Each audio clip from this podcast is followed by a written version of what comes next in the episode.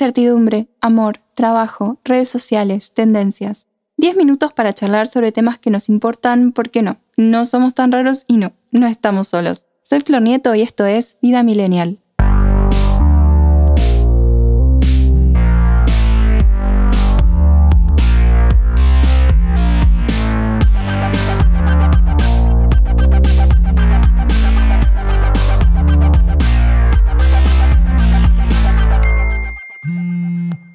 Hola millennials, ¿cómo están? Bienvenidos a un nuevo episodio de este podcast original de ADN Sur. Hoy vamos a hablar sobre infidelidad. Suena re... Oh, Fernando José, me engañaste, estuviste con esa perra, me las vas a pagar, ahora me casaré con tu hermano. ¿Qué le pasaba? Me crié con Talía, eso me pasa. Pero infidelidad es una palabra que entendemos todos más allá de ser cornudo, cagar y no sé qué otro sinónimo más existe. Bueno, ¿qué significa? ¿Por qué duele tanto? ¿Hay vuelta atrás? ¿Por qué la gente hace eso? ¿Y qué pasa si sos del otro o la otra? Sí, empezamos junio tranqui.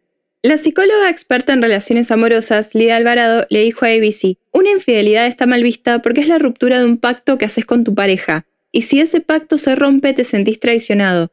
Esa traición lo que hace es que acaba con la confianza que se había construido.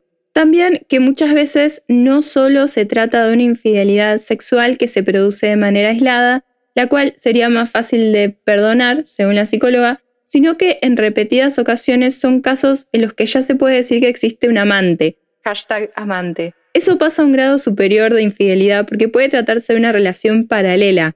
No solo hay sexo, también hay conversaciones en las que ya hay un enganche emocional con esa persona. Alvarado dice que es un pacto implícito que se tiene cuando comenzás a salir con alguien onda novios, yo cuando me puse de novia hace como 40 años, no mentira, charlando me dice, es que vos no querés estar en una relación. Y yo dije, no, pero si es con vos quiero. Ah, retierno la piba. Quedamos en que estábamos en una relación, no me dijo ni le dije en ese momento, bueno, man, no vas a poder volver a estar con otra mina en el tiempo que duremos. Re rara se ponía. Queda implícito y si no, no decís nada y cada cual sigue haciendo la que quiere. Cosa que en mi caso eso no existe porque soy más monógama que la mía y si estoy con alguien no puedo estar con otra persona. Y de hecho, hashtag tanto curioso que no le importa a nadie, jamás fui infiel. Si estuve novio y me empezó a gustar otro, corté al toque. Sí, soy eso, perdón. Según la psicóloga Lara González, existen hasta siete tipos de infidelidades. Bueno, acá capaz retiro lo dicho que nunca cae nadie porque capaz en alguna caigo. ¿Y ustedes? Tengo miedo de abrir todo esto porque creo que nadie zafa. Las microinfidelidades. Son las más frecuentes y sutiles. Por ejemplo, si alguien te tira onda y vos le seguís la corriente dando a entender que hay interés y sin decir que tenés pareja o en tu imaginación fantaseas con otra persona que no es tu pareja. Un poquito extremo lo último. Si las fantasías son fantasías, ¿no? Es medio loki querer que tu pareja solo piense en vos y que seas la única persona que le atrae en el mundo. Déjalo fantasear con Megan Fox, vos fantasea con Machine Gun Kelly, o con Megan Fox también, qué tanto tema ya fue. La física. Esto es cuando te juntás con alguien que te cae re bien y te atrae para, entre comillas, hablar, entre comillas, tomar un café, entre comillas, ver una banda, pero en el fondo sabes cuáles son tus intenciones. Y al final termina pasando lo que por supuesto iba a pasar. Y sí, si alguien te atrae, le atraes, hay que tener mucha fuerza de voluntad como para juntarse y que no pase nada. Igual por las dudas, no lo hagas o proponer una relación abierta porque capaz querés ver a otra gente. Igual es polémico proponer una relación abierta. No sé si estamos listos para eso todavía. Sí estamos listos para decir, ay, sí, todo bien, vos estás con quien quieras y yo también. Pero hay que ponerlo en práctica. Literal, conocí chabones que dicen, ay, entre los ex todo bien, yo con mi ex, ella con mi ex. Pero el pibe se llega a cruzar con el ex de su pareja y hace un escándalo. Onda, si es para mí sí, si es para vos, no, porque me pongo celoso. Si eso pasa con los ex, imagínate con una relación abierta. La online o virtual. Chatear con otras personas onda hot, sextear, mandar news. O sea, no porque pase en internet significa que no pasó. Y en esta banco, porque a pesar de que la comunicación esté mediada por Instagram, Facebook, Tinder, Telegram, es comunicación. Lo que se involucra ahí es gente. Que tu novio le mande fotos en a una mina es fuerte. Lo virtual también es real. La sexual. Bueno, se explica solo, ¿no? Es como la más común y la que todos vimos en las telenovelas.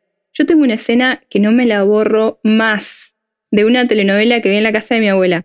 La novia de uno descubre a su novio con otra mina en la cama, saca una pistola y mata a la mina al toque, alta femicida. Y eso también vamos a hablar, porque si tu novio te cae cosa de tu novio, la mina puede ser poco sorora, pero no te debe nada. La emocional. González dice que este tipo de infidelidad empieza por la necesidad de cubrir una parte más emocional y afectiva. Todos los seres humanos tenemos necesidades afectivas muy básicas como amar y ser amados. Esto pasa cuando sentís que no te dan bola y viene alguien que sí. Por venganza o despecho. La típica de novelas que la protagonista descubre que la cagaron entonces va y hace lo mismo. Y si querés ampliar conceptualmente la canción Con la misma moneda te pagué infeliz de Karina lo explica muy bien por olvidar a tu ex. Cuando se está atravesando las fases del duelo, hay personas que no quieren sufrir y como mecanismo evitativo lo que hacen es estar con otra persona para llenar ese vacío. Técnicamente, técnicamente, esto no se consideraría una infidelidad porque ya no están con esa persona, pero en la práctica sí, tal como lo dice la psicóloga González, ya que emocionalmente sienten que están todavía involucrados con su ex y no pudieron cortar esos lazos emocionales todavía. Otro psicólogo, Juan Corbin, añade dos más, la que se comete por adicción al sexo y otra interesante, de aprobación, dice que este tipo de infidelidades las cometen las personas que están acabando su relación y no tienen la fortaleza para dejarla definitivamente. Necesitan tener a alguien ahí que les ayude a pasar el mal rato y utilizan a la otra persona para no sentirse solas. Los usuarios de este tipo de crisis afectiva pueden prometerles todo a su compañero o compañera de infidelidad, pero en realidad es una manera de evitar la posibilidad de una separación a solas. ¿Y por qué la gente hace eso? Somos una clínica psicológica de Madrid, dice que las razones más comunes son nunca se tuvo la intención de ser fiel, algunas personas simplemente no creen en la monogamia el hecho de que tengan pareja no implica que pretendan dejar de tener relaciones con otras personas. Bueno, todo bien, pero esto lo tienen que aclarar de antemano, ¿no? Insatisfacción con la pareja. Esta insatisfacción puede ser sentimental, sexual, de atención o de cualquier otro tipo.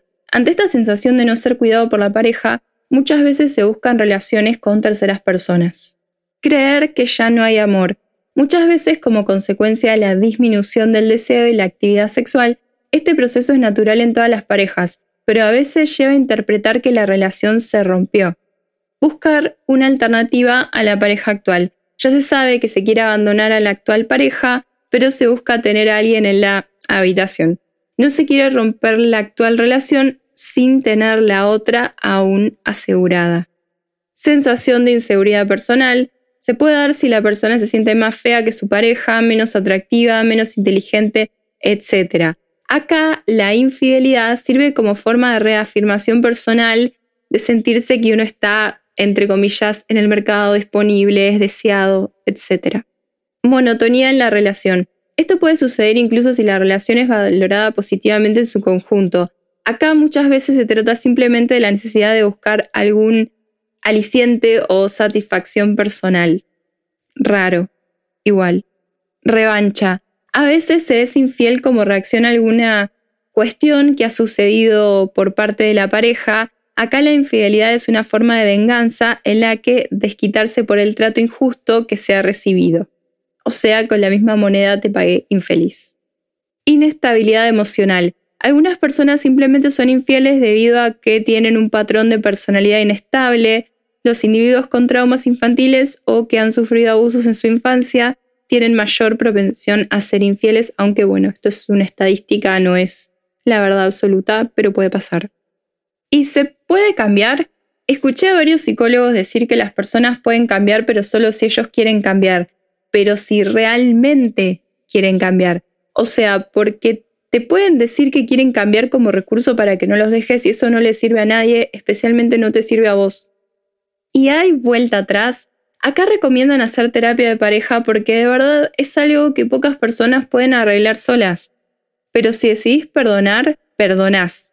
Nada de andar echando en cara, revisando celulares. También depende del grado de la infidelidad. Si es una buena persona que cometió una vez un error bueno, qué sé yo, no es lo mismo que un chabón que tenía una vida paralela o se intenta levantar cuanta mina ve en Instagram.